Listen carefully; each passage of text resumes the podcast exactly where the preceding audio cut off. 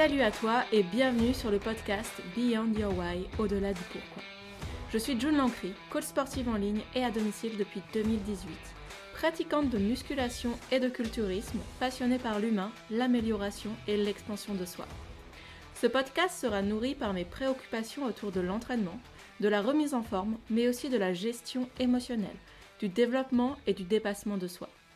Cela est inspiré en partie par mon métier et mon expérience en tant qu'être humain, en tant que coach, par le travail que je construis sur moi-même ou par le parcours que je propose à mes élèves. Que tu pratiques une activité physique ou non, tu pourras probablement te retrouver dans certains questionnements que je soulève ici. Je te souhaite une belle écoute. Hello les guerriers, hello les guerrières, aujourd'hui on se retrouve pour un épisode interview de Marie Giacchetti, coach spécialisée dans la perte de poids et dans le coaching mental. Marie nous présente à travers la palette des émotions comment surmonter les obstacles et les autosabotages. Elle nous parlera également de son propre parcours, de ce qui l'inspire au quotidien et ce qui l'anime à poursuivre sa voie. Belle écoute Ok, c'est parti. Hello Marie, est-ce que tu vas bien? Salut June, ça va super bien et toi? Ouais, ça va super. Écoute, je te remercie d'être là pour ce podcast, donc qui est euh, le premier podcast interview que je réalise avec toi. Euh, donc Marie Giacchetti, je te laisse te présenter, nous parler un petit peu de toi, de ton parcours. Ça marche. Bah écoute, déjà je voulais te remercier de, cette invitation. Je suis euh, vachement honorée d'être là, c'est trop cool.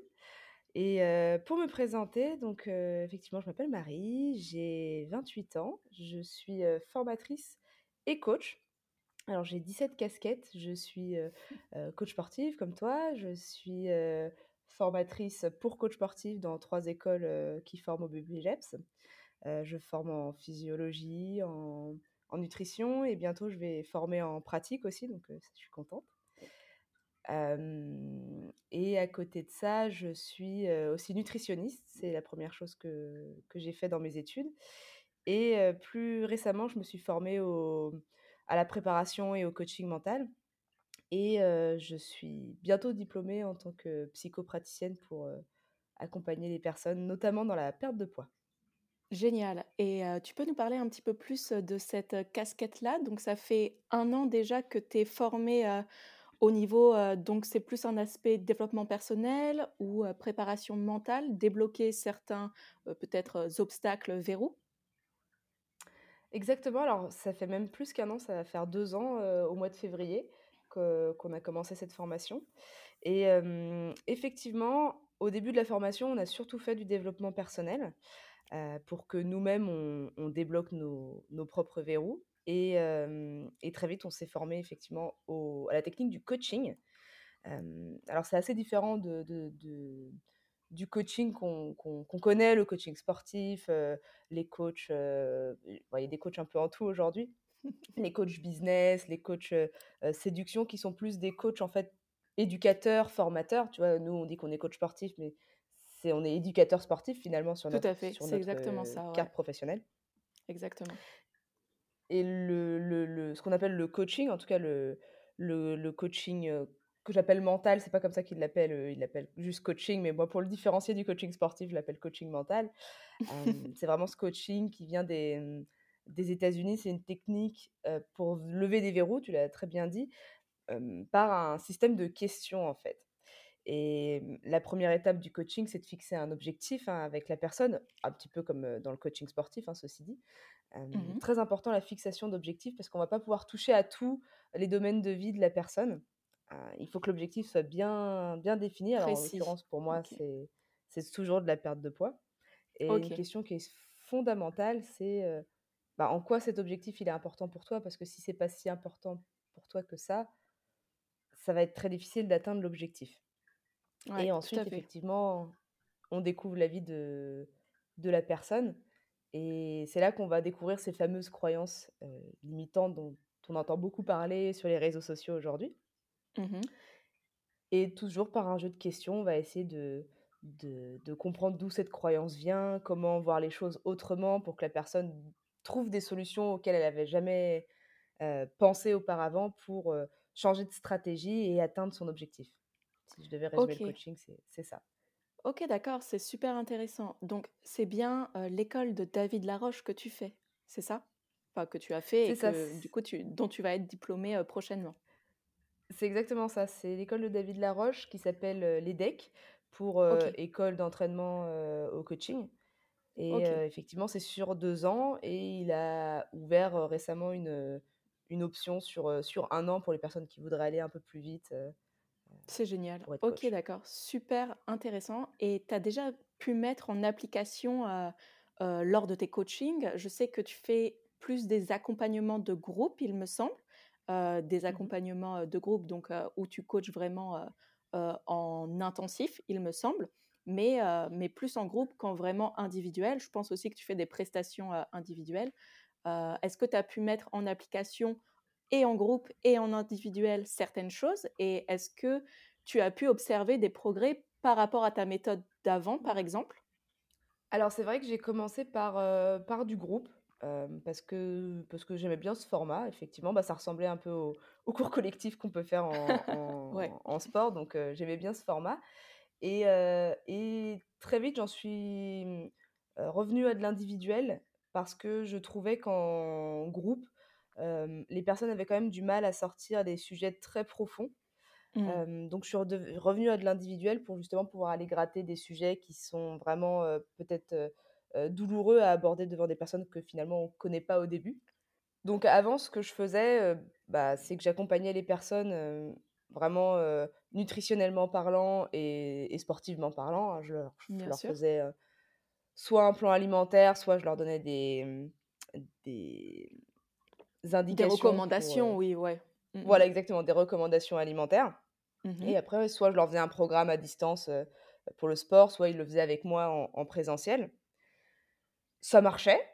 Je veux dire, Mmh je remets pas du tout en question le le système nutrition, sport pour, heu, atteindre un un objectif. Mais en fait, la plupart des clients qui que j'accompagnais ou que j'avais envie d'accompagner, le sujet n'était pas tant sur la méthode sportive ou ou quoi manger. En fait, elles savaient quoi manger, elles savaient faire du Mmh. sport, mais il y avait un blocage qui faisait qu'une fois que j'étais plus là, bah, ça tenait Mmh. pas. Ça Et je repartait en suis cacahuète. Exactement et je me suis dit: «C'est pas possible, je peux pas être là toute leur vie, en fait». Moi, je veux bien être là toute leur vie, c'est la poule aux d'or, tu vois? Mais heu, je me suis dit: «Non, mais j'aimerais bien mettre un truc en place qu'une fois qu'elles ont fini avec moi, c'est fini, quoi. Elles Ouais. volent de leurs propres ailes» et heu, je je me suis inspirée de mon propre parcours, c'est-à-dire que quand j'étais plus jeune, moi, j'ai fait de l'anorexie OK. et mmh, je savais bien que le problème, c'était pas la nourriture, c'était pas le sport non plus. Il y avait un truc dans ma tête qui me poussait à à à, mmh, à pas ou peu manger ou à faire beaucoup, beaucoup de sport pour rester très, très, très, très, très mince, voire maigre. Ouais. Je savais que le blocage, il était potentiellement psychologique. Donc je me suis dit: «Bah, tiens, intéressons-nous, à la psychologie» et c'était en Mmh plein confinement. Donc j'avais du temps pour, me Ouais. former et hem, c'est là que j'ai découvert, plusieurs coachs. Je suis pas tout de suite allée vers David Laroche. J'ai découvert, heu, ben, Esther Taillefer, Brooke Castillo, qui sont des des des personnes que vous pouvez aller voir, heu, sur internet, qui font des trucs très, très cool Je et les et je me suis dit, ouais, je je je te je te je te les Tu me rediras, oui, ouais. Et c'est, fin 2020, début 2021 que je me suis dit: «F j'ai envie de faire une école de coaching, ou de psychologie», j'en sais rien. J'avais la flemme de retourner à la fac, j'en pouvais plus des études. Je voulais un truc un peu à distance et je suis tombée sur l'école de de David et je me suis dit: «C'est ça que je veux» et dès les premiers cours, en fait, j'ai essayé de mettre en pratique ce qu'on apprenait à l'école directement dans mes accompagnements. Par exemple, on commence Mmh par la fixation d'objectifs de manière très détaillée, très poussée et tout de suite, je l'ai mis en application avec mes mes mes coachés, que ça soit en sport ou en nutrition et au fur et à Mmh mesure qu'on avançait dans l'école, j'intégrais de plus en plus ça dans mes accompagnements Mmh. et c'est vrai que mes premiers accompagnements de groupe, c'était purement du coaching mental. On faisait pas de sport ou on parlait très peu de nutrition et on vraiment travaillait sur les sujets importants. Sachant qu'à côté de ça, j'avais développé une, une plateforme avec des vidéos, sur la nutrition et le sport comme ça elle faisait ça en autonomie et moi je m'occupais de la partie vraiment charnière, psychologique et et mentale chez, chez dans enfin dans le groupe, ou en individuel après. Ouais, je vois. C'est ce qui est le plus, intéressant aussi à à déverrouiller parce que forcément tout ce qui est tout ce qui relève de l'entraînement, de l'alimentation, bon, ça peut être très personnalisé mais dans les grandes lignes, ça va être le même socle, les mêmes bases. Et comme tu l'as dit, ce qu'il faut vraiment venir chercher à débloquer, c'est plus bah, les blocages, les croyances mmh. et aussi voilà tout ce qu'on se met dans la tête depuis, bah, depuis des années des années qui nous mmh, mmh. permet pas d'atteindre nos objectifs ou qui nous remet dans ce cercle de ok je progresse puis je redescends et au final je tourne en rond sans jamais sans jamais vraiment être autonome. Ok. Donc tu as vraiment pu intégrer ça au fur et à mesure c'est super intéressant et j'aimerais rebondir un petit peu bon si le sujet est douloureux n'hésite pas à, me dire. Toi qui es passé par une phase d'anorexie c'est pas quelque chose que je souhaite que je souhaitais spécifiquement aborder mais j'aimerais savoir ce qui t'a peut-être toi inspiré quand tu étais dans cette période-là pour sortir de ça. Peut-être que ça pourra aider certains de nos, de nos auditeurs et auditrices à voilà, trouver des pistes d'exploration si, si eux-mêmes ou elles-mêmes ont des troubles du comportement alimentaire. Alors, ce qui m'a poussé à sortir de l'anorexie, je dirais que c'est mes relations avec ma maman notamment, parce qu'on avait quasiment plus de relations, on se parlait quasiment plus, ou dès qu'on se parlait, c'était un peu la guerre. Et alors qu'on avait une, relation fusionnelle avant l'anorexie, alors elle l'est de nouveau mmh aujourd'hui. Et c'est aussi ma relation avec mon, mon copain de l'époque, qui est aujourd'hui mon fiancé, donc j'ai bien fait de me battre. C'est que je voyais en fait les relations vraiment se, se dégrader et je me suis dit non, c'est pas possible en fait. Donc j'ai lâché un truc qui était extrêmement important pour moi parce que l'anorexie, ça m'a permis de. C'est un peu bizarre de dire ça, mais ça m'a permis de m'élever un peu socialement au lycée et à la fac.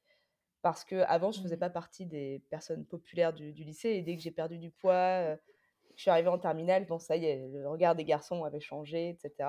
On connaît un peu l'histoire classique. Et j'étais très addict à ça, d'être un peu sous les projecteurs. Donc ça a, été dur de me dire, je lâche ça, de toute façon j'en ai plus besoin, pour un truc encore plus important, à savoir bah, mes parents, ma famille et, et mon copain. L'ancrage, tout ce qui est du socle des relations. Mmh. C'est ça. Et du coup, pour m'en sortir, bah, j'ai fait un gros travail toute seule. C'était un choix. Et après, j'ai été voir une psychiatre comportementaliste et ça, me fait beaucoup rire aujourd'hui parce que je me rends compte que les thérapies brèves, les mmh thérapies un peu rapides, ça ressemble vraiment au coaching. Ça, reste différent, mais ça s'en rapproche. Donc je trouve ça marrant d'être revenu à ça. Un petit peu à ça, ouais. Ouais, mmh, ouais, mmh, c'est très intéressant. Et justement, par rapport, par rapport aux thérapies brèves, pour toi, est-ce que ça t'a aidé à comprendre certaines choses dans tes agissements, dans tes actions dans tes réactions aussi peut-être émotionnelles? Et est-ce que tu as lié ça à autre chose, par exemple au sport? À quel moment mmh. c'est venu dans ta vie le sport C'est quoi ta relation un petit peu à l'activité sportive? Alors c'est très marrant parce que plus jeune, enfin enfant, adolescente, j'étais pas du tout sportive. Je, faisais du sport. Comme moi, quoi. je, je, ouais, on doit avoir à peu près le même parcours là-dessus. Je, mmh. faisais du, du sport pas parce qu'il fallait faire du sport, mais je faisais du sport plus pour voir les copines. On faisait du, je faisais des sports collectifs. J'ai fait du hand, j'ai fait, j'ai fait du volet. j'ai fait aussi du judo. Enfin, j'ai essayé plein de trucs qui me plaisaient parce que je voyais les copines. Enfin, je n'étais pas amoureuse du sport. D'accord. Et j'ai commencé à, à, aller courir et à faire plus ce qu'on appelle le fitness en fait. Mmh justement à cette époque d'anorexie pour perdre du poids. Donc moi, ma première approche du fitness n'était pas très santé. Ok, ouais. Et c'est après l'anorexie où je me suis dit, là, il faut reprendre du poids, ma cocotte.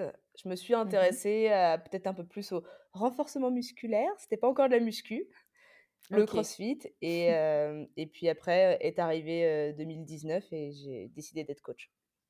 Ok, d'accord. Donc c'est en 2019. Est-ce que à ce moment-là, il y a vraiment eu un switch? Est-ce qu'il y a eu une discipline qui t'a plu plutôt qu'une autre? Est-ce que c'est un sport en particulier qui t'a tapé à l'œil? C'est vrai que je me reconnais aussi pas mal dans ton parcours. Enfin, à la différence que moi, je faisais pas du tout de sport.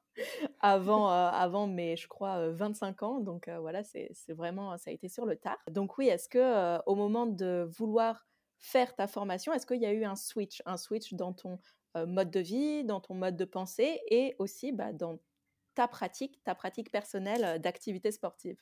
Alors effectivement, il y a eu, une sorte de switch. Alors je ne sais pas s'il a été, à un moment T ou si ça a été un peu plus long, mais j'ai décidé de prendre un coach sportif pour, me lancer vraiment dans, mmh, dans la muscu à proprement parler avec, poids libre, machine et je lui ai pris, je sais plus, 10 séances et il pensait que j'allais faire 10 semaines et je lui ai dit: «Non, je veux faire les 10 séances là dans les 2 semaines qui viennent. Pendant 5 jours, on se voit, les 5 jours de la semaine d'après, on se voit. Je veux faire un maximum». Je lui avais dit: «Je veux faire du ah PPL», tu vois? Je en mode, insanity.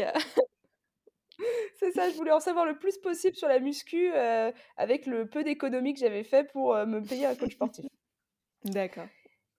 Et du coup, ouais, j'ai vraiment adoré ce ces deux semaines, intenses de muscu. Je me suis dit: «C'est ça que je veux faire, je veux» comme comme sport et comment c'est venu en termes de métier? C'est que je je commençais à, à accompagner des personnes en perte de poids pendant mon master de nutrition. Je donnais, c'est rigolo comme anecdote, je donnais des cours de maths et d'espagnol à, des enfants qui étaient en primaire ou au collège et notamment l'une d'entre elles qui était vraiment en état de surpoids et d'obésité à 11 ans. Mmh. Et mmh, ça me faisait de la peine de la voir comme ça parce que je voyais bien qu'elle en souffrait, qu'elle osait pas trop en parler. Et je sais pas comment un jour j'ai abordé le sujet. Enfin, je venais pour lui donner des cours de maths et d'espagnol et tout d'un coup je lui parle de, de perte de poids, d'alimentation, tout ça machin. Et en fait, j'ai proposé à ses parents de lui faire faire du sport et de parler d'alimentation en plus des cours d'espagnol et de maths. Donc la nana, je la voyais 4 à 5 fois par semaine, elle devait me détester à la fin. Mais en, 6 mois, elle avait perdu 12 ou 13 kilos, je crois, donc elle avait, elle avait atteint son objectif de, poids et de forme. Et je me suis dit, c'est ce métier que je veux faire, c'est ça que je veux faire. Mmh. Et c'est là que je me suis dit, allez, t'aimes la muscu, t'aimes aider les gens à perdre du poids, c'est ça qu'on va faire. Et c'est comme ça que je suis partie en BPGEPS. Génial. Ok, super. C'est vraiment super intéressant et, et ouais, tu as dû bien aider. C'est sûr que quand on est dans, un, dans une grosse surcharge pondérale, surtout, surtout dès un plus jeune âge, donc voilà, là, 10, 11 ans, comme tu me dis, c'est quand même relativement jeune. On sait très bien que à tout ce qui est période collège, ça peut être vraiment très difficile, sachant que le collège, c'est quand même une période où les enfants sont sont pas très sympas en général. Pas très cool, ouais. donc, ouais, pas très cool. donc, je, peux, je peux imaginer à quel point tu l'as aidé. Merci beaucoup pour, pour ce partage, c'est vraiment super. Et maintenant, j'aimerais aborder un autre point avec toi et je voudrais savoir ce qui actuellement te passionne dans ton travail. Donc, j'ai on comprend un mmh. petit peu hein, ce qui te, ce qui t'anime et j'aimerais que tu en parles un peu plus davantage. Qu'est-ce qui te passionne et qu'est-ce qui est important pour toi de transmettre, que ce soit à tes élèves ou à travers les réseaux sociaux ou encore à ton entourage, tout simplement, ton entourage proche, famille, amis? C'est une question très large. on, peut faire ça en plusieurs bouts. Déjà, qu'est-ce qui te passionne dans ton travail? Yes.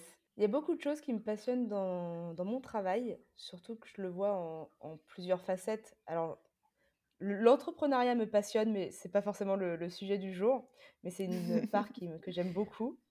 Et mmh en termes de coaching, j'aime beaucoup aller.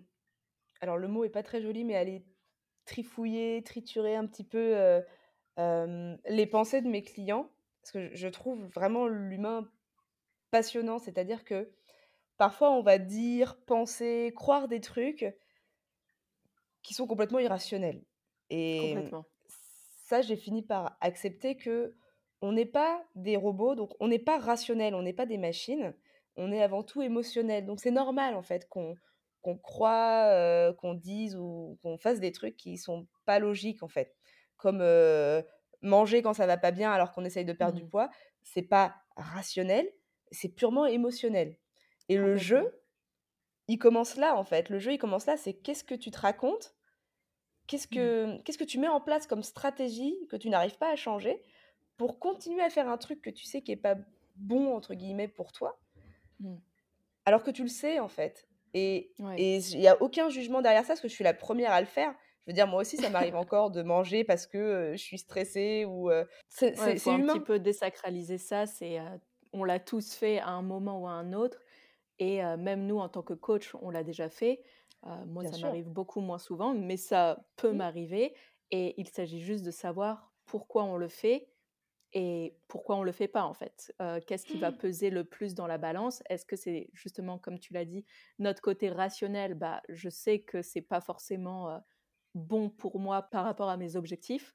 Ou alors, Mmh. ok, là, je pense que j'ai vraiment besoin de lâcher prise, de le faire et d'accepter de le faire. On pourrait dire un peu que tu es exploratrice des pensées humaines. Plutôt que ça. trifouiller, je dirais explorer. C'est exactement ça, effectivement. Bah, si tu veux, enfin, si tu es OK, je peux peut-être donner un exemple que j'ai eu récemment Ouais, avec une, plaisir, donne. bah, génial, je vais je vais raconter un petit peu son son histoire. Je vais l'appeler Juliette pour l'anonymat. Donc Juliette, comme beaucoup de de personnes dans ce monde, utilise la nourriture, enfin, en tout cas, utiliser la nourriture pour, heu, ce que j'appelle tamponner des émotions désagréables. Alors déjà pour pour peut-être préciser un petit peu pourquoi je dis désagréable et pas négative, c'est que les émotions désagréables, elles sont utiles. Elles sont pas négatives, c'est important qu'on les ressente. Quand je dis émotions, heu, négatives ou ou désagréables, je parle évidemment de la colère, de la Mmh. peur, du dégoût De notamment, la tristesse, ouais. la tristesse Mmh et dans mh. les 2 autres émotions, parce qu'il y a 6 émotions primaires, on a la surprise et la joie. Donc les 4 émotions, désagréables, après bien évidemment, elles se déclinent en émotions, secondaires. Je vais Mmh pas forcément détailler ça, aujourd'hui, mais en gros, dès qu'il y avait du bah, à l'occasion, on pourra se refaire un épisode sur les émotions si tu Avec veux. plaisir, ouais. Avec plaisir. Et hem Continue. et du coup, à chaque fois qu'il y avait une de ces émotions désagréables, elle pouvait aller tamponner, c'est-à-dire, heu, effacer le surplus émotionnel avec de de la nourriture. On le fait avec de la nourriture, mais il y a des gens qui le font avec, heu, de l'alcool, la cigarette, les jeux vidéo, les achats compulsifs, Mmh tous les comportements un petit peu addictifs, ça vient en fait tamponner des émotions, désagréables. Et du coup, je creuse un petit peu avec elle les situations dans lesquelles ça arrive parce que ça, c'est bien un truc qu'il faut comprendre. On coache pas de la théorie, on coach des faits et des exemples. Donc j'avais besoin d'exemples. Et elle me dit: «Bah, voilà, l'autre jour, je télétravaillais à la maison, je je je et j'ai dévalisé le frigo et le placard» et donc là, ce qui est important, c'est de comprendre qu'est-ce qui s'est qu'est-ce qui s'est passé avant que tu finisses, Mmh toutes les barres, Lion et Mars, du placard. Et comme beaucoup de gens, elle me répond: «Mais Marie, il se passait rien, tout allait bien» Ouais. et c'est le moment vraiment, moi, qui m'amuse, c'est parce qu'il y a forcément un Il y a déclencheur. forcément un déclencheur, c'est sûr. Il y a il y a forcément un déclencheur et en fait, pourquoi les gens trouvent pas? C'est parce que les les gens cherchent une raison. Ils Mmh. cherchent une explication rationnelle à leur comportement. Alors qu'il y a pas de de raison, c'est pas rationnel, c'est un déclencheur émotionnel qu'il faut trouver. Donc là, l'objectif, c'est de faire revivre le film à l'envers à la personne et de Mmh voir qu'est-ce qui s'est passé avant le le fameux placard et le frigo. Et donc là, elle m'explique qu'elle avait un gros sujet, au boulot, des dossiers à rendre, une réunion à préparer, je sais plus quoi, bref stress boulot. Mmh mh. Et à ce moment-là, je lui dis: «Mais tu te sens comment à ce moment-là, juste avant d'aller dans le placard?» elle me dit: «Ben, je je sens du stress, en fait». Je dis: «Mais qu'est-ce qui te fait peur, en fait?» parce que le stress, c'est de la peur, hein. «Qu'est-ce qui te Bien fait sûr. peur?» et elle m'explique qu'elle a peur de paraître nulle aux yeux de son N+1 et aux yeux de son Mmh. client. «Tu la tu l'impression de manquer de quoi si vraiment il te trouvait nulle ou pas compétente et cetera» et en gros, elle m'explique qu'il y aurait un manque de valorisation. Elle se sentirait dévalorisée et à partir du moment où tu as l'émotion et la charge émotionnelle, donc la charge émotionnelle, ça peut être un manque de valorisation, un manque de connexion avec une personne ou un manque de force. En l'occurrence, là, c'était un manque de valorisation et Mmh du mh. coup, là, à partir du moment où tu as la charge et l'émotion, tu peux retourner dans le passé donc c'est ce que je lui ai fait faire. Je lui ai fait: «Là, quand tu sens ce stress-là et ce cette tension dans ton corps et que tu penses à la dévalorisation, à quoi ça te renvoie?» Elle trouve plein de souvenirs de quand elle était petite et je lui demande d'en choisir un qui lui paraît le plus, heu, pertinent et en fait, elle avait un souvenir avec sa maman, où sa maman lui a fait une réflexion en regardant un un reportage sur l'avortement Et sa maman lui a dit un truc du style Ah bah si j'avais su, laissant sous-entendre que peut-être elle aurait pu avorter. Alors là, quand t'es coach, quand t'es coach débutant, tu t'écroules un peu. ah ouais, waouh. Là, c'est quand même, enfin, sans jugement aucun, c'est très difficile, comme c'est très dur, je trouve, comme parole. Et alors, quand on se met à la place de la personne qui reçoit ces mots, on peut imaginer à quel point, bah voilà, tout ce qui est dévalorisation, que ce soit direct ou indirect, c'est obligatoire que ça va nous impacter sur notre perception de nous-mêmes, sur notre estime de nous-mêmes. Et mmh. donc, on va certainement avoir une influence sur nos comportements, sur nos réactions et sur nos émotions par la suite. C'est ouais, très dur. Et exactement. Ok, effectivement, oui, c'est ce genre un petit peu de, de, de, de traumatisme en fait qui, qui va mmh. conditionner nos comportements après. Tu l'as très bien expliqué. Et effectivement, quand je quand j'ai ma casquette de, j'allais dire d'être humain, quand j'ai ma casquette en mode normal, quand quelqu'un me mmh. dit ça, évidemment, je suis là, mais c'est affreux en fait. Enfin, si j'avais vécu la même chose, évidemment que j'aurais les mêmes comportements aujourd'hui. Mmh mais quand j'ai ma casquette de coach, je peux pas me dire ça. L'objectif en tant que coach, c'est que de toute façon, je peux pas changer le passé, elle non plus. Le passé, il est ce qu'il est. Mmh la seule chose que je peux faire, c'est changer son angle de vue. C'est un peu ce que je t'expliquais au début avec les, tout à fait. les croyances. Ça va être de changer la perception. Alors, par tout un jeu de questions, encore une fois, parce que c'est le, principal outil du coach, c'est les questions, c'est d'essayer de lui faire voir comment ce qu'elle a vécu, en fait, ça lui a apporté des choses.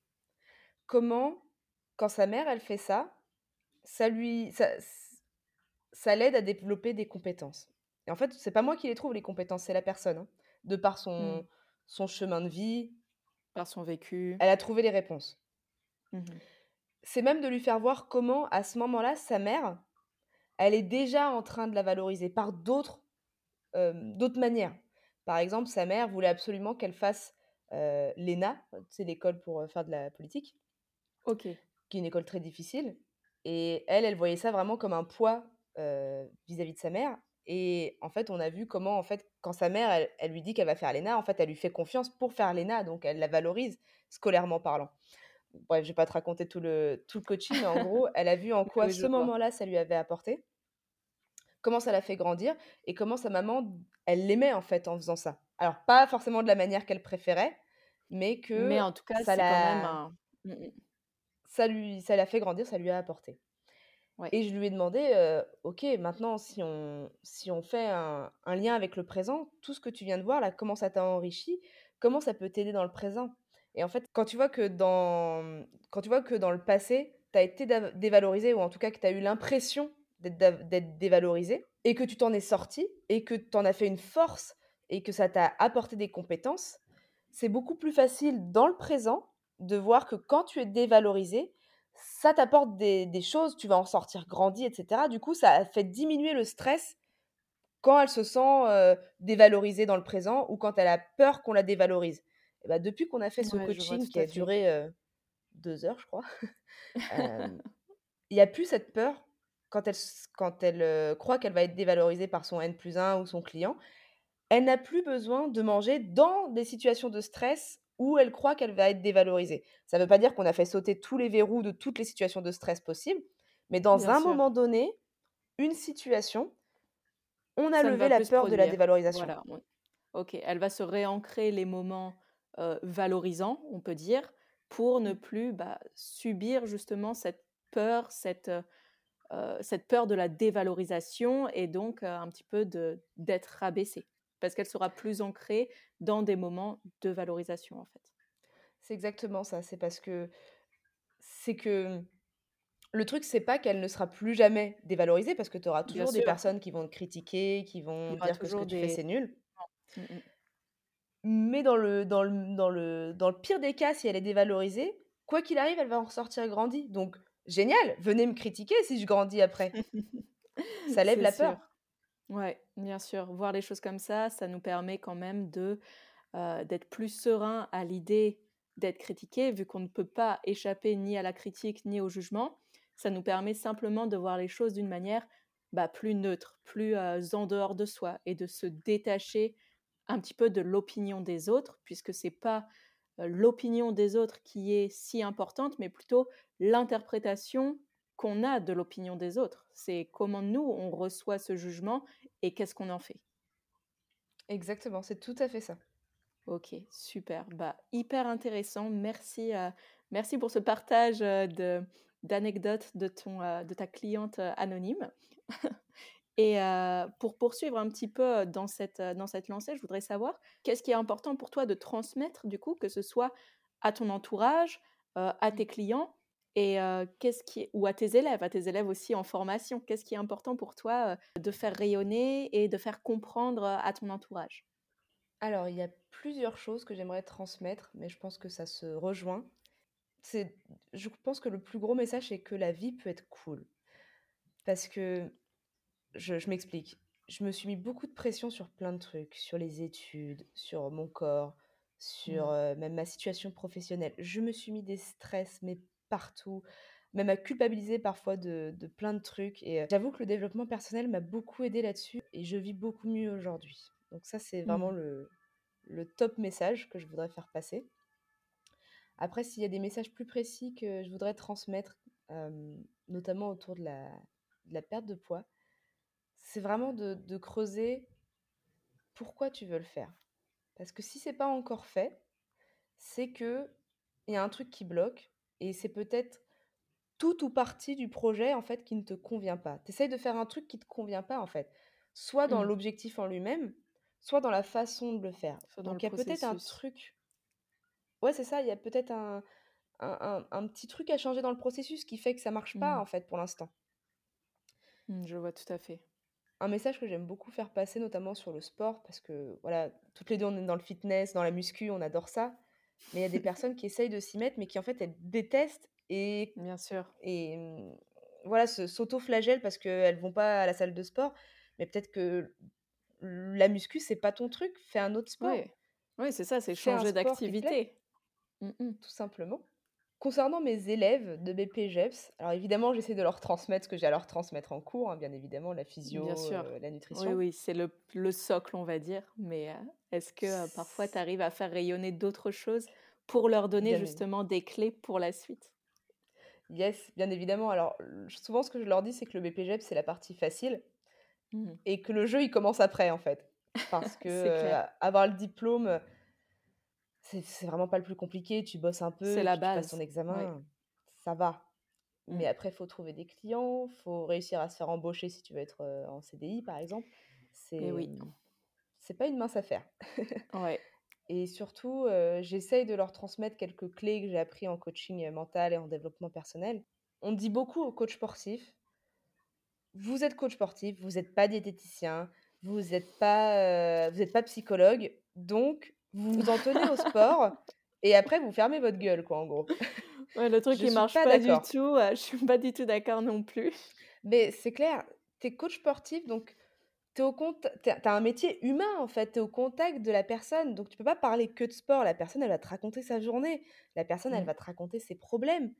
Donc si t'es pas un petit peu armé pour répondre, ça va être compliqué comme métier, vraiment. Complètement. À moins que tu fasses que des cours collectifs. Et encore, mais à la fin des cours collectifs, les élèves, ils viennent les gens te parler, viennent te parler. News, tout à fait. Bien évidemment. Mmh, mmh. Donc, que tu fasses du, finalement du groupe ou de l'indiv, quoi qu'il arrive, il y a un contact humain. Et du coup, j'essaye de leur expliquer ça un peu, la fixation d'objectifs, demander en quoi c'est important pour la personne. Alors souvent, mes élèves me disent, mais Marie, on n'est pas psychologue. Mais il n'y a pas besoin d'être psychologue pour poser des questions aux gens, pour comprendre comment ils vivent la situation, qu'est-ce qu'ils ressentent, comment ça se passe pour eux dans la vie, c'est quoi leurs problèmes. Enfin, on est, des humains, on a le droit de communiquer entre nous. Ouais, c'est ça, on est des humains, on est des êtres sociaux, donc il y a besoin de se connecter aux gens, et ça, comme tu l'as dit, que ce soit dans les cours collectifs ou par le biais de, de coaching individuel, en fait, la personne, ce qui fait qu'elle va rester, c'est pas pour ta méthode d'intensification ou c'est pas parce que bah voilà, tu as un programme vraiment aux petits oignons, c'est par rapport aussi à ta personne, ta personnalité et comment tu te connectes à elle, comment tu te mmh. connectes aux autres et, et ce que tu lui transmets, comment tu rayonnes sur, sur elle et comment tu l'aides à s'élever en fait. Et ça, comme tu l'as dit, il n'y a pas besoin d'être d'être psy, il suffit juste d'être humain et d'être, de faire un petit peu, de laisser transparaître tout, toutes tes émotions, pas toutes tes émotions, mais en tout cas, de Mmh. laisser transparaître ton côté humain avant aussi ou en même temps que ta casquette de coach, comme tu l'as dit? Exactement. Ouais. Bah, en tout cas, c'est c'est super que tu euh, transmettes ça à tes élèves. Je pense que c'est pas forcément quelque chose qui est toujours euh, abordé dans le BPGEPS.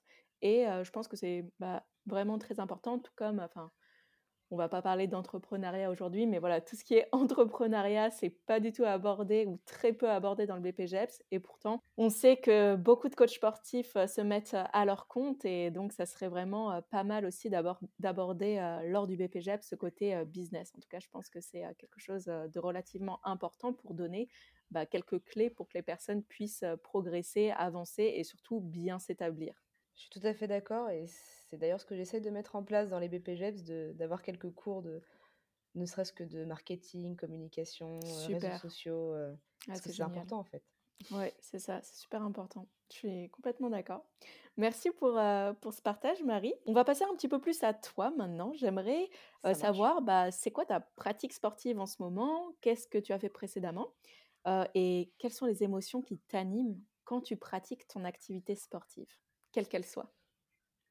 Les premiers souvenirs de sport que j'ai faits, c'est, heu, la GRS, c'est la gymnastique, heu, rythmique, Rythmique? heu, je sais Ouais. plus je sais plus c'est quoi le S, mais de la gym quoi, en en gros, C'est pas donc synchronisé? Je sais pas si c'est ah seul ou en groupe.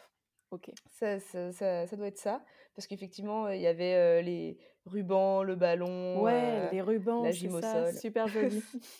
C'était rigolo, ouais, mais j'en ai fait qu'un an.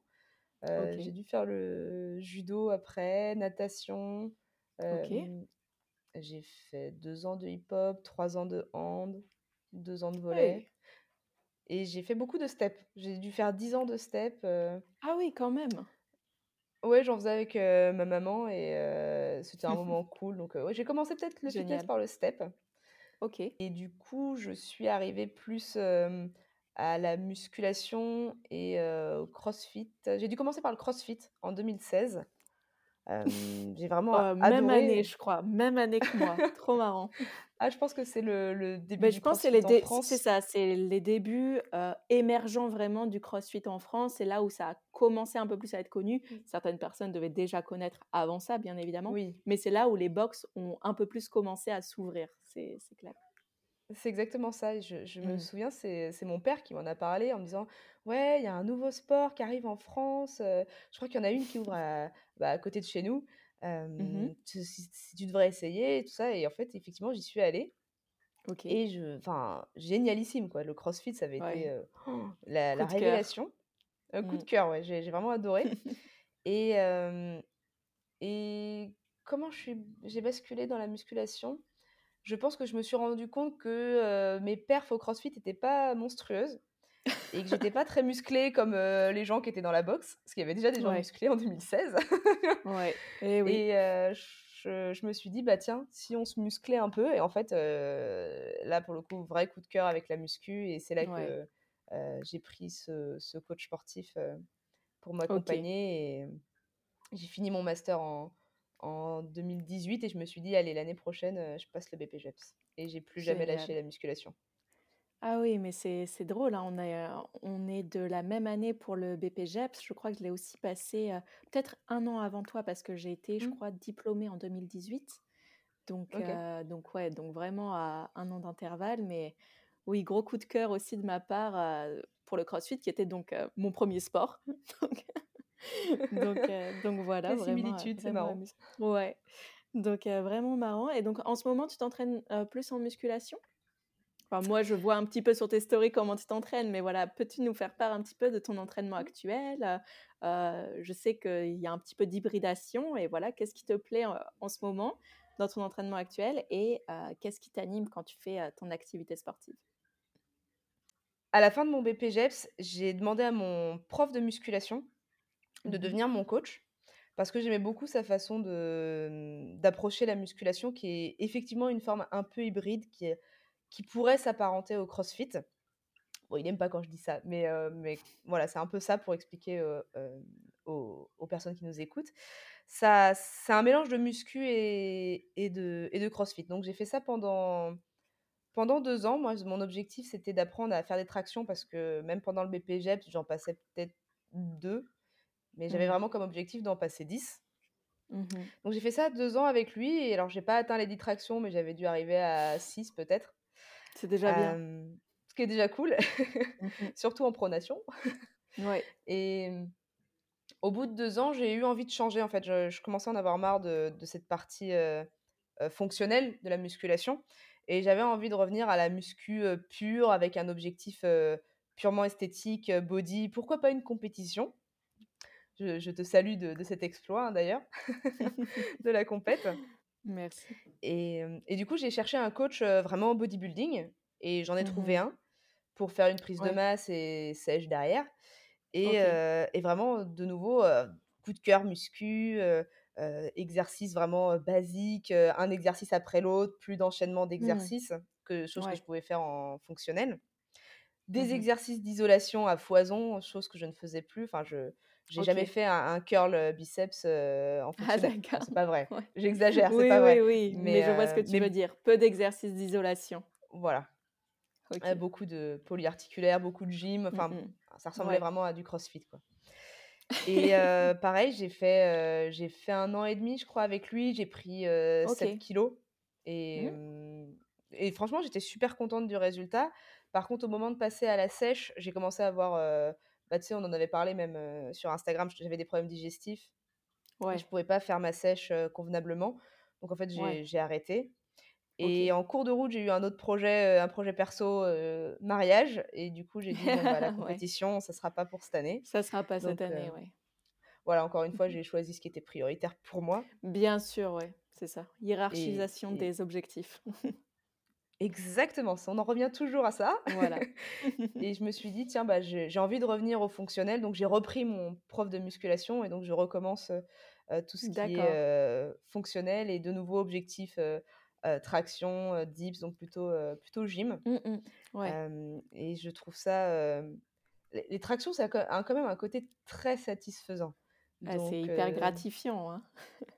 c'est ça et du coup, pour répondre à ta question, qu'est-ce qui m'anime émotionnellement quand je vais, au Mmh. sport?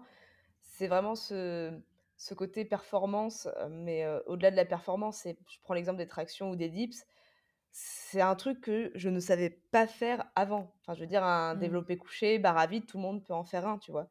Alors Ouais, qu'une traction ou un dips, c'est pas donné à tout le monde et on on ne naît pas avec cette capacité et de se dire bien que j'ai fourni tout ce travail pour réussir à le faire et sentir mon corps capable de se soulever, je fais: «Waouh, mais c'est génial, en fait». Ouais. C'est ce côté un peu fierté, mais pas fierté genre: «Regardez-moi, je sais faire», c'est Oh. fierté de: «Waouh, j'y arrive, c'est trop bien, Mmh c'est génial!» Ouais, c'est se dépasser, soi-même et et s'emmener là où on n'était pas capable, pas capable avant, quoi. Donc c'est ça. c'est super. OK, d'accord et tu peux nous parler un petit peu de ton, ton préparateur actuel? Donc pour moi, en fait, ce dont tu parles, c'est un petit peu, ce qui était de la mouvance du, functional bodybuilding qui a été, un petit peu introduit par, Marcus Filly. Quand je suis devenue coach, justement, j'ai eu, j'ai eu pas mal, de de problèmes aussi, de, déséquilibre musculaire. Je voyais que j'étais pas assez musclée et qu'il fallait que je me renforce et en fait, j'ai commencé, la musculation, comme ça, un petit peu en catimini. En fait, j'avais, j'avais un peu honte avant de dire que je faisais de la Mmh. musculation, alors que Ah ouais? j'admirais, ouais, ouais, c'est peut-être à l'occasion d'un podcast, j'en parlerai. J'avais vraiment Mmh. honte de m'affirmer par rapport aux crossfitters, heu, dans, la musculation, alors que j'adorais ça. Ça faisait déjà longtemps que je regardais en secret les bodybuilders, heu, mais je ne sais pas pourquoi, bah, voilà, j'avais honte de m'affirmer, là-dessus. Donc j'ai commencé à introduire ça par le biais du functional bodybuilding, parce que comme ça, c'était, quand même quelque chose qui se référait au CrossFit et à l'approche CrossFit. Je ne sais pas si tu sais, mais j'ai été coach, en boxe de CrossFit. C'est quelque chose quand même que je recommandais souvent parce que, bah, les adhérents, de CrossFit, souvent, il y a des gros déséquilibres musculaires. Il y a un manque de musculature générale, comme tu l'as dit, quand on fait du CrossFit et qu'on débute. Tu as certaines personnes qui arrivent au CrossFit qui sont déjà bien musclées, qui ont des fondations solides et qui donc vont progresser plus sereinement. Et il y a des personnes qui sont relativement débutantes, qui adorent l'ambiance du CrossFit, mais qui manquent, de musculature. Donc voilà, je je m'éloigne un peu, mais heu, je voulais savoir si tu pouvais parler un petit peu de ton préparateur actuel? Alors sur les réseaux sociaux, il s'appelle Wild Soul Trainer et dans la vraie vie, il s'appelle Thomas, heu, Tapti.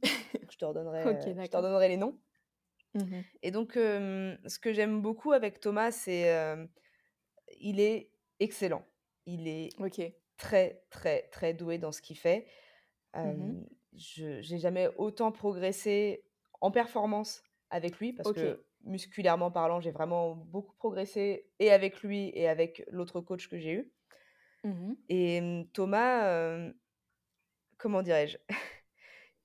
Alors c'est c'est le lot de tous les coachs sportifs, hein, tu vas me dire, mais il s'adapte vraiment à ton objectif et si ça marche pas avec telle méthode, c'est pas grave. S'il arrive pas à rentrer par la porte, il va passer par la fenêtre. S'il arrive pas à passer par la fenêtre, il va passer par la cheminée, creuser un trou, passer par en Ouais. dessous, mais on va y arriver.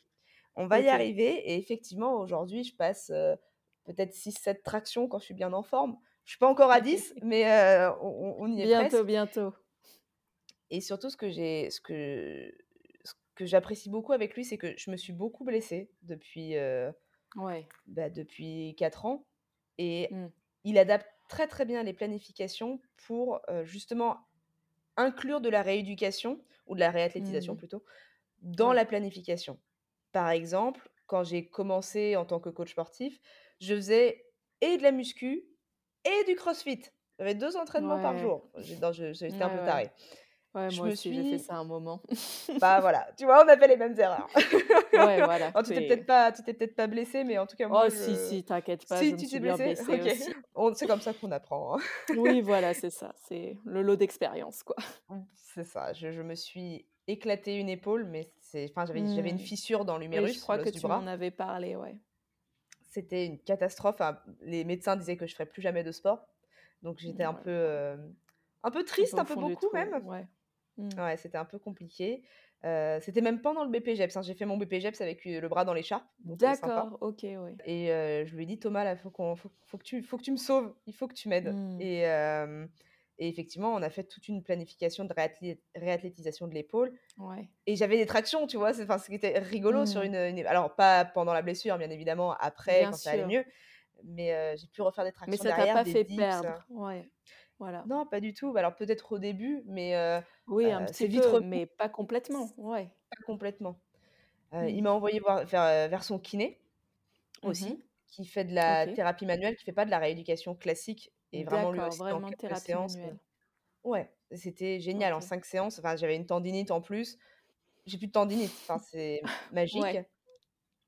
et donc plus récemment l'année dernière, comme tu as pu le voir sur mes stories, je me suis, fait une hernie une hernie discale sur Ouais. un bon soulevé de terre qui Aïe, ma aïe, foi aïe, était aïe, propre mais heu, j'étais fatiguée Ouais, et preuve que, heu, juste petite parenthèse, preuve que même quand on fait attention, il faut mmh savoir quand même que le squat et le soulevé de terre, c'est pas des exercices, anodins. C'est quand même, heu, 2 forces, bah, qui cisaillent et qui compressent et c'est ça, que, bah, voilà, même avec une technique propre, s'il y a des fragilités, s'il y a peut-être des antécédents ou voilà, des choses qu'on remarque pas forcément ou une petite fatigue, bah, ça peut, aggraver la situation. Donc donc voilà, c'est des exercices quand même qui sont qui sont super, hein, qui sont super, mais sur lesquels il faut vraiment être, vigilant. Ouais.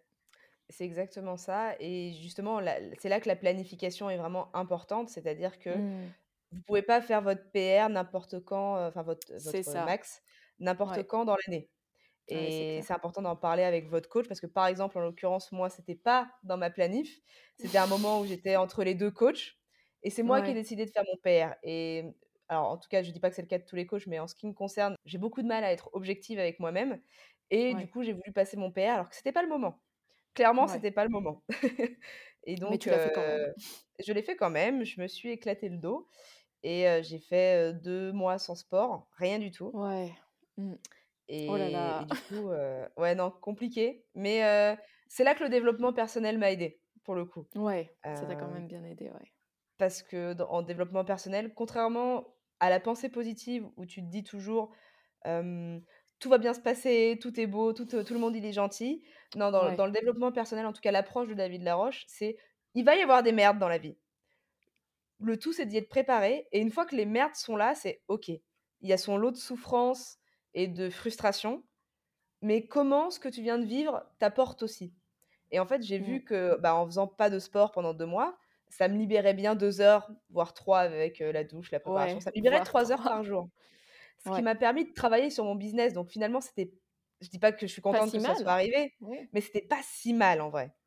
Alors mmh. j'avais très mal, j'avais très mal au dos, mais c'était c'était pas si mal parce que j'ai fait d'autres trucs que le sport à côté de ça. Bien sûr, ouais, c'est ça, c'est aussi se rendre compte que bon bah oui, on est passionné par le sport, on adore ça, on adore s'entraîner, mais voilà, le, le, développement personnel, ça permet aussi de se rendre compte, ok, il y a d'autres choses dans la vie et justement comment je profite de ce temps libre pour avancer dans d'autres domaines et mmh. pour, pour avancer bah, voilà, sur mon business ou sur moi-même ou alors lire. Enfin voilà, il y a plein d'autres choses, heureusement, qui peuvent bah, remplir notre vie de, de joie et de, et de bons moments. Mais c'est génial ce que tu viens de dire parce que je pense que j'en ai pris conscience cette année. Mmh. je, je, je, je, ne m'autorisais qu'à faire des choses qui soit me ramenaient du muscle, ouais. soit de l'argent. Donc l'entrepreneuriat. Business ou sport. Et muscu. Voilà. C'est ça. Ouais. Et j'avais du mal à, à m'écarter de ça, en fait, à, voir d'autres trucs. Alors, bien évidemment, je vois mes amis, tout ça, mon couple, hein, c'est bien, sûr, bien sûr. Mais, mais ces deux mois sans sport, ça m'a fait remettre tout sur la table. C'est mmh. si j'ai plus le sport, je suis qui Qu'est-ce que j'ai? et, et je fais quoi, en fait? J'ai quoi? Et du coup, ça a été vraiment enrichissant, cette période mmh. post-accident. C'est, ok, je, je suis qui sans le sport? Je ne suis pas que mon sport. C'est hyper intéressant et c'est un truc aussi que je voulais explorer parce que ouais, c'est parfois notre identité repose sur notre business, sur l'image qu'on a ou qu'on veut renvoyer sur les réseaux sociaux et sur notre activité sportive.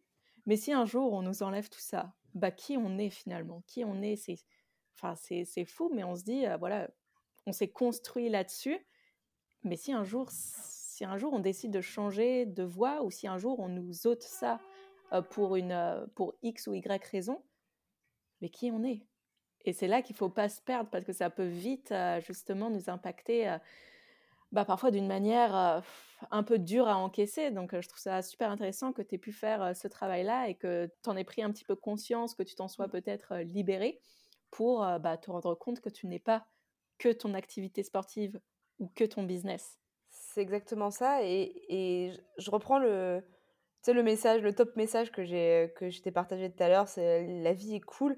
C'est ça mmh. aussi, c'est-à-dire que si je peux, si je ne peux plus faire mon sport, si je ne suis plus en capacité de faire mon sport, ou si je ne peux plus gérer mon business pour X raisons, ça va en fait. Je suis pas que mmh. ça. Ça, ça. ça, rejoint un peu ce truc-là parce que je me mettais la pression de je suis que entrepreneur, je suis que sportive. Et si ça, si ça s'arrête, bah, en fait, je n'existe plus, quoi. Donc, non, la vie est cool, il y a d'autres trucs. Il y a d'autres trucs dans la vie, quoi. Et, ça fait partie de mon message à toutes les personnes qui sont très, très proches de leur sport et de, de leur hygiène de vie en général.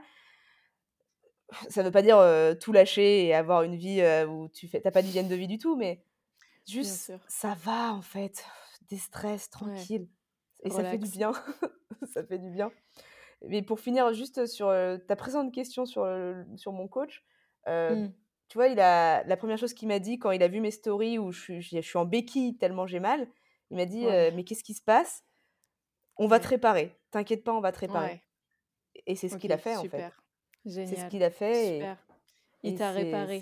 Tu peux réparer un petit peu les yeux. C'est génial. C'est mettrai, exactement ça. Je mettrai son profil Instagram parce que c'est toujours intéressant si les personnes veulent, veulent aller voir.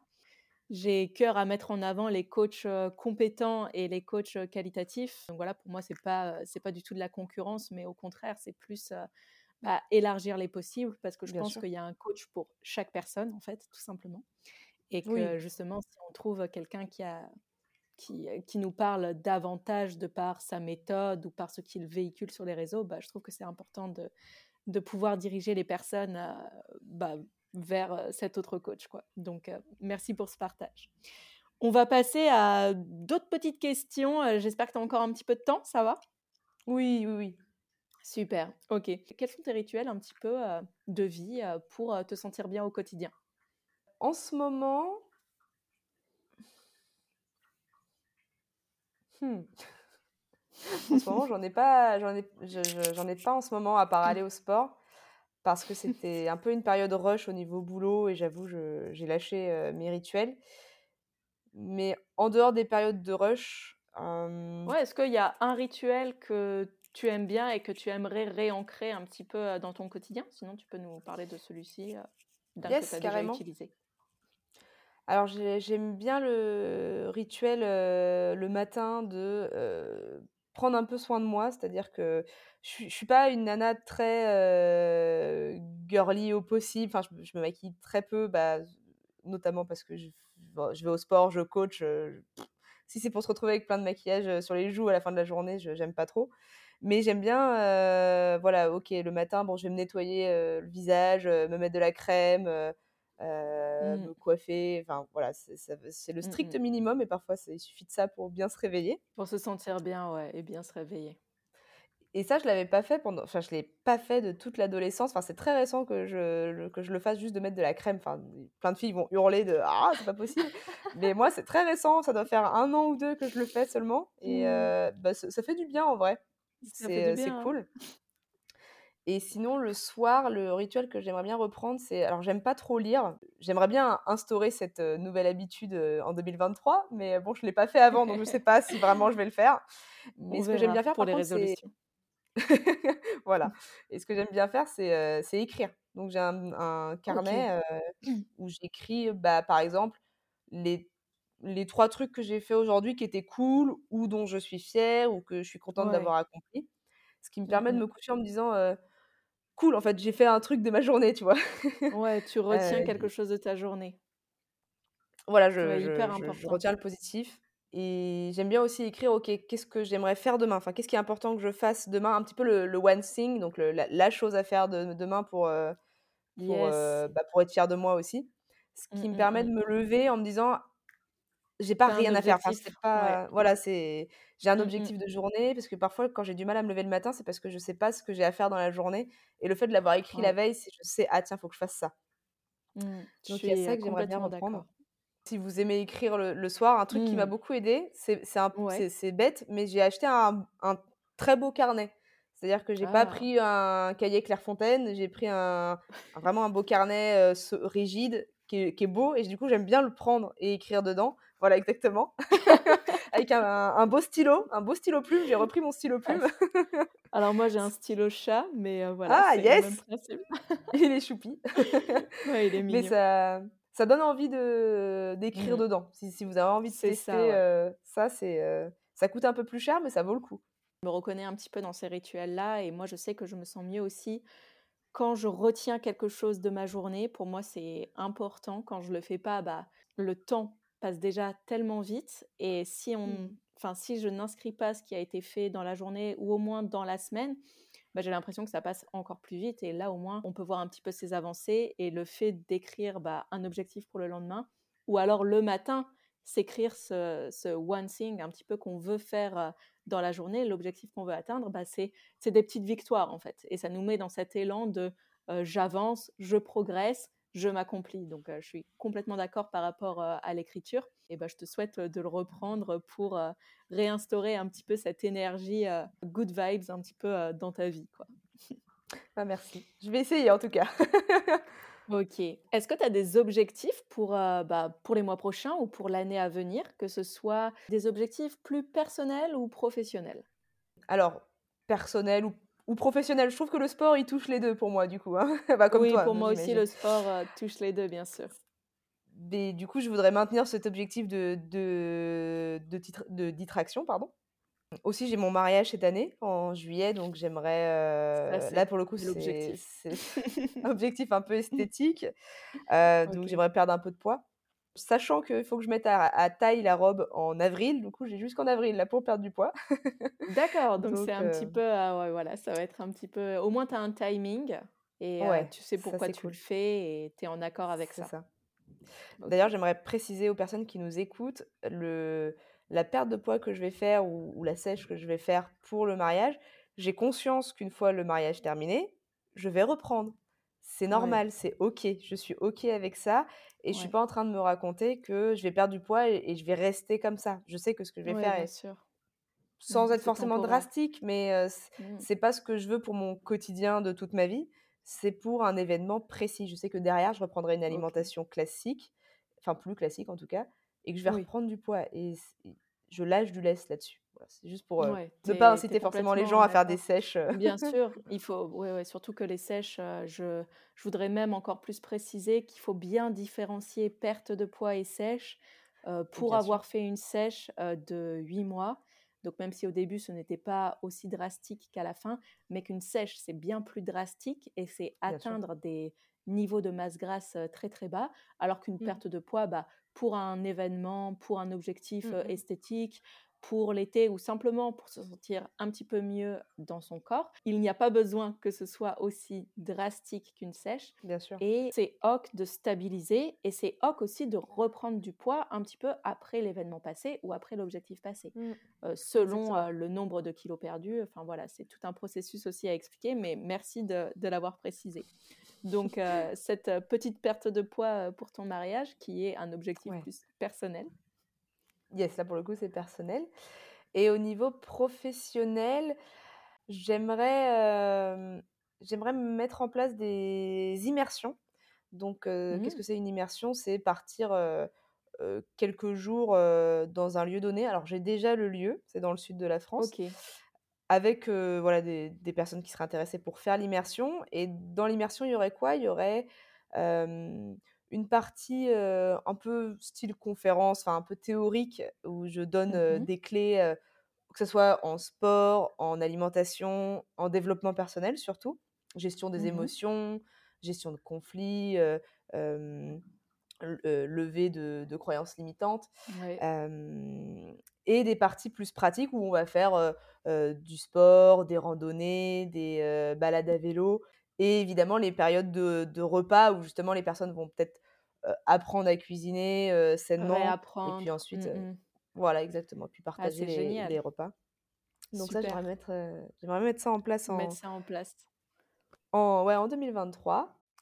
Et bah, c'est hyper intéressant. Tu, si jamais tu as plus d'informations, même si c'est plus tard, hein, je pourrais toujours rajouter les liens dans l'épisode de podcast. Donc si tu as envie de me les communiquer plus tard, mais en tout cas, Avec super, super projet. Génial. Est-ce que tu aurais un, livre ou un film à conseiller à nos auditeurs et auditrices pour leur plaisir personnel ou pour leur développement ou simplement voilà pour un livre ou un film qui t'a plu? Tu peux citer les deux, bien entendu.